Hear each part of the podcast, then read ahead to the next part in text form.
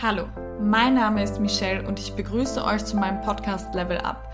Durch meine zahlreichen Qualifikationen helfe ich als Coach Menschen dabei, ihre Gesundheit, ihre Trainingsleistung, ihre Körperform und ihr Mindset auf ein anderes Level zu bringen. Für weiteren Content folgt mir gerne auf Instagram. Dort findet ihr mich unter Level Up bei Michelle. Und damit herzlich willkommen zu einer neuen Podcast-Episode. Es freut mich, dass du mir wieder zuhören wirst und hoffe, dir geht es wie immer gut und du bist gesund. Im Gegensatz zu mir.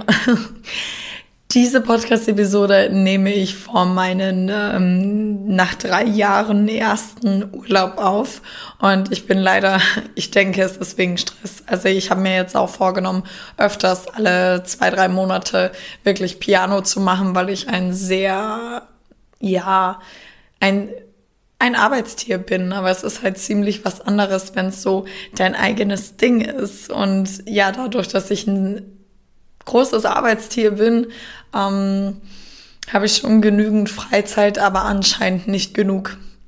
Und ich bin, äh, seitdem ich selbstständig bin, bin ich äh, nicht oft, aber im Gegensatz zu davor immer krank, weil ich bin davor nie, also ich war noch im Angestelltenverhältnis, war ich super selten krank vor meiner Corona-Infektion. Anfang äh, Oktober oder November war das ähm, war ich davor sieben Jahre nicht krank, hatte kein Fieber, hatte keine Wehwehchen, sonst irgendwas. Und ich ähm, merke halt, also ich glaube nicht, dass es was mit Corona zu tun hat. Ich äh, habe das nämlich schon analysieren können. Es ist immer, wenn es eine extrem stressige Phase auf mich zukommt. Jedoch ist dieser Stress eben nicht negativ, sondern positiv. Ich liebe es. Ich liebe es, äh, tot nach einem erfolgreichen Arbeitstag Tag erstmal noch äh, zu meditieren. Eventuell gehen sich noch ein paar Seiten im Buch aus und kann dann Piano machen. Ja, hab mir aber jetzt auch gesagt, hey, du hast ziemlich viele Projekte gleichzeitig am Laufen. Du musst nach und nach, du musst die priorisieren.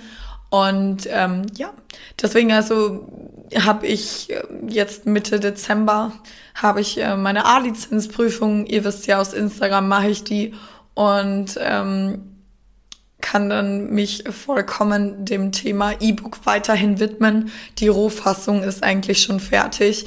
Ich äh, darf jetzt nur noch, nur noch in Anführungszeichen Kapitel für Kapitel durchlesen und dann wirklich nochmal ausführlicher schreiben, was noch fehlt und dann halt designen und so weiter. Es dauert zwar trotzdem noch immer Monate, ich habe keine Ahnung, äh, wann es fertig sein wird, aber ähm, es, ich bin auch gespannt, wie es bei euch ankommen wird, aber die, das positive Feedback jetzt schon ist echt überragend und äh, daher habe ich auch gewisse Ansprüche an mich, ähm, weil mir fällt halt laufend immer Themen ein, die ich noch in mein Coaching mit einfließen kann, äh, was ich noch mit den äh, Bienchen machen kann und äh, dementsprechend ist es halt eben auch ein Thema in meinem E-Book. Falls die Leute das jetzt nicht mitbekommen haben, ähm, also falls du das nicht mitbekommen hast, ich mache äh, ein E-Book über mein Coaching, weil es sich ähm, ein paar Leute, ein paar Frauen nicht leisten können.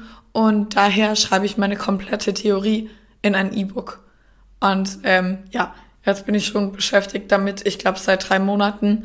Ich denke schon, dass ich insgesamt ein halbes Jahr, wenn ich so sieben, acht Monate dafür brauche. Tatsächlich. Neben meinem Vollzeitjob Coaching. Genau. Ähm, so viel dazu, deswegen kleiner Reminder an euch. Ich habe auf jeden Fall wieder daraus was ziehen können, weil im Endeffekt bin ich noch nicht so lange selbstständig. Deswegen bin ich noch immer so ein bisschen am Finden meiner Work-Life-Balance und äh, tu mir da äh, meiner Meinung nach nicht schwer, aber anscheinend schickt mir mein Körper Signale, dass ich Piano machen soll. Aber anders kann ich es mir nicht vorstellen, weil ja, es ging sich leider nicht anders aus, diese Podcast-Episode mit ähm, dieser neuen Stimme von mir ähm, aufzunehmen, weil ich, äh, wenn ich aus dem Urlaub nach Hause komme, vier Tage ohne meine Bienchen war und pausiert wurde und ich dann alle Calls nachholen darf und erstmal Freitag, Samstag, Sonntag bis am Abend voll eingespannt bin. Genau, und deswegen wollte ich die unbedingt fertig haben und ich hoffe zu der Zeit, wo sie veröffentlicht wird, ähm, habe ich dann auch wieder eine normale Stimme. Genau, ich werde auch natürlich stoppen, wenn ich ähm, einen Hustanfall kriege. Wobei, es ist, ich habe keine äh, Halsschmerzen, es ist wirklich nur diese Stimme. Aber naja, gut, ähm, jetzt war das erstmal ein fünfminütiges Intro. Äh, vielleicht war das halt wirklich für dich so ein bisschen, ja, eine Erinnerung, dass man auch ruhiger machen soll. Und ja, für mich auf jeden Fall. Genau, ähm, es geht um das Thema Volumenfood. Es haben sich einige gewünscht.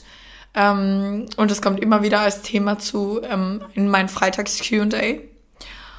Ja, Volumenfood. Ist das ein Begriff für dich? Dahinter steckt der Gedanke, sich satt zu essen und gleichzeitig abzunehmen, auch bekannt als Volumendiät oder sich satt zu essen und zumindest nicht zuzunehmen. Viel essen für wenig Kalorien. Den Magen füllen, ohne ihn, ohne in einen Überschuss zu geraten. Ich möchte nicht so sehr ins Detail gehen, weil ich niemanden auf die Idee bringen möchte, geschweige denn triggern möchte. Bei dem Volumenfood wird überwiegend auf wasserhaltige Lebensmittel wie Obst, Gemüse und Salat gesetzt. Wasser hat keine Kalorien, erhöht aber das Volumen, füllt dadurch den Magen, was zu einem Sättigungsgefühl führt, denkt man. Aber dazu gleich mehr. Außerdem gibt's halt noch so Sachen wie hm, ähm, Flohsamenschalen und so weiter und so fort. Also da gibt's noch ähm, weitere Tools, wie man denkt, man könnte sich damit sättigen, aber es klappt halt nie, was sonst würde. Deswegen, ich möchte niemanden dazu verleiten, weil es, ich, es klappt nicht. Ich habe selber ausprobiert. Ich würde sonst nicht so viele Nachrichten über dieses Thema kommen. Es kommt sonst irgendwann die Retourkutsche. Naja, wie dem sei, ähm, Volumenfood ist in den letzten Jahren zu so einem komischen Trend geworden. Porridge mit Zucchini oder Karotten, Raspeln Pudding aus Blumenkohl, Smoothies mit Skantan, Skantan, Skantan. Habe ich das richtig ausgesprochen? Ich glaube schon, oder? Wie spricht man das aus? Naja, und Bowls aus Gemüse, Salat und noch mehr Gemüse und Gemüse und Gemüse. Versteht mich nicht falsch, ein Gemüse ist nichts Schlechtes. Aber ich hatte teilweise schon Coaching-Bienen, äh, die Gott sei Dank nicht mehr dieses Verhalten haben, diese Ernährungsweise, die teilweise ähm, ja eineinhalb Kilo Gemüse am Tag gegessen haben, was halt zu viel ist. Deren Darm hat das auch gar nicht wirklich mitgemacht. Ne? In meiner Erstörung bin ich auf diesen Zug natürlich auch aufgesprungen. Erschien halt die Lösung zu sein, um nicht mehr hungern zu müssen, mehr essen zu können. Und ich habe den Trend nämlich noch weiter gesponnen und habe ja, in meinem Umfeld anscheinend die anderen Leute irgendwie dazu geweckt, zu denken, dass ich genug esse. Es ist am Anfang erst gar nicht so wirklich aufgefallen, dass ich mich so niedrig kalorisch ernähre. Außerdem war es für mich natürlich viel leichter auf die Art, ähm, ja, angstbehafte, also Fear Food zu entgehen, weil ich fühlte mich dann einfach immer nur voll. Und genau das war aber einer der Gründe, aus denen sich dann diese Ernährungsform, diese vermeintliche Lösung letztendlich doch nur als ein neues oder weiteres Problem für mich entpuppt hat. Das heißt, ähm, es ist immer witzig, wenn mich Leute, was heißt witzig? Also ich kann es ich kann es gar nicht beantworten, wenn mich Leute fragen, wie lange hat es gedauert, bis du so geworden bist, wie du bist, was jetzt zum Beispiel die Essstörung betrifft. Und ich kann euch gar nicht sagen, wie lange ich äh, überhaupt für die Heilung ähm, meiner Essstörung gebraucht habe, denn es waren so mehrere Stufen. Die, es wurde immer besser, aber trotzdem, es war nicht, also es war noch immer nicht geheilt. No. Und Volumen Food kam dann auf einmal auch noch dazu. Ich kann mich auch, wenn ich so darüber nachdenke, was ich damals so gegessen habe, als ich Kalorien gezählt habe, teilweise eine riesen Pasta Bowl, als Dessert eine riesen Joghurt Bowl. Damals hatte ich auch schon Instagram, das haben sicher einige auch schon gesehen. Ich hatte Toppings bis zum geht nicht mehr, teilweise 900 Kalorien mit Dinke Pops, Heidelbeeren, Nüsse, Schoko und so weiter. Wenn ich die alten Stories in meinem Archiv sehe, dann denke ich mir nur so, wow, wie kannst du, ich könnte sowas jetzt nie essen.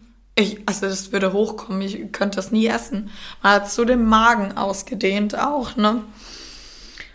Ja, ähm, je länger ich halt die kalorienhaltigen Lebensmittel gemieden habe, desto größer wird natürlich auch meine Angst davor. Ich war immer mehr davon überzeugt, dass mich diese Lebensmittel dick oder gar nicht satt werden machen lassen würden. Aber wie hört man nun auf? Zuerst möchte ich dir ein bisschen Mut machen und zu verstehen geben, was eigentlich in deinem Gehirn passiert, wenn du etwas Gewohntes ablegst. Ähm, ein paar Coaching-Bienchen habe ich ähm, schon die damalige Erkenntnis, die ich gehabt habe, erzählt. Vielleicht ist ja die eine oder andere dabei, die das jetzt zu anhört, zuhört. Ähm, die wird jetzt sicher schmunzeln. Wusstest du, dass die verschiedenen Bereiche in deinem Leben mit verschiedenen Hormonen gekoppelt sind? Das Treffen mit einer guten Freundin oder einem guten Freund kann mit Glückshormonen gekoppelt sein. Das heißt, allein wenn du an diesen Menschen denkst, schüttest du Serotonin und Dopamin aus. Das gleiche gilt für den Lebensbereich Ernährung, Bewegung, Gesundheit und Mindset. Dieser Bereich ist momentan bei dir mit dem Hormon Cortisol belegt. Eventuell. Das heißt, deine Gehirnrezeptoren schütten nur das Stresshormon Cortisol aus. Wenn du jetzt etwas ändern möchtest und dies auch tust, weil du weißt, dass es das Richtige ist, wird wie bei deinen Lieblingsmenschen Serotonin und Dopamin ausgeschüttet. Da dein Gehirn diese Hormone in diesen Lebensbereichen nicht gewohnt ist, fühlt sich die Veränderung am Anfang komisch an. Du denkst dir Sachen wie, das fühlt sich komisch an, ich glaube, das ist nicht das Richtige für mich, ich glaube, ich gehe zu meinem bisherigen Verhalten zurück, das ist mir vertrauter. Dabei sollte es eigentlich heißen, ah, ich merke, mein Gehirn kennt die neuen Hormone nicht. Ich lasse das Unwohlgefühl zu, denn ich weiß, ich mache das Richtige und mein Gehirn wird sich bald an die Glückshormone gewöhnen und das unangenehme Gefühl verschwindet. Mm, führe inneren Dialog mit dir und sage ruhig die Sätze auf. Ein kleines Beispiel. Ich habe mal zehn Jahre lang geraucht. Wusstest du, dass der Körper, wenn man mit dem Rauchen aufhört, drei Tage von dem Nikotin abhängig ist? Jetzt höre ich mich zwar wieder an, als würde ich rauchen. Aber ich rauche nicht mehr. Das wollte ich nach meinem 657. Versuch herausfinden, weil ich mir dachte, das kann doch gar nicht sein. Eine Zigarette kann man doch nicht irgendwie mit Heroin vergleichbar machen. Tatsächlich ist dein Körper drei Tage vom Nikotin abhängig oder eher gesagt dein Gehirn. Bei Rauchern gewöhnt sich das Gehirn Serotonin und Dopamin bei jeder Zigarette auszuschütten. Hören Raucher mit dem Rauchen auf, weiß das Gehirn zu Beginn nicht, woher er die Glückshormone kriegen soll. Und man wird traurig, wütend und alles kotzt einen an. Die meisten greifen zu Essen, aber nicht aus dem Grund, sich abzulenken, sondern weil Essen Serotonin und Dopamin ausschütten kann.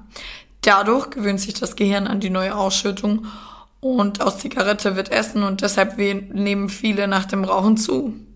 Wenn man aber wirklich mal die drei bis sieben Tage wütend sein zulässt, findet das Gehirn andere Wege, nicht die kalorienreichen Wege, um an die tollen Hormone zu kommen. Und das Wissen über diesen Prozess lässt vieles einfacher werden.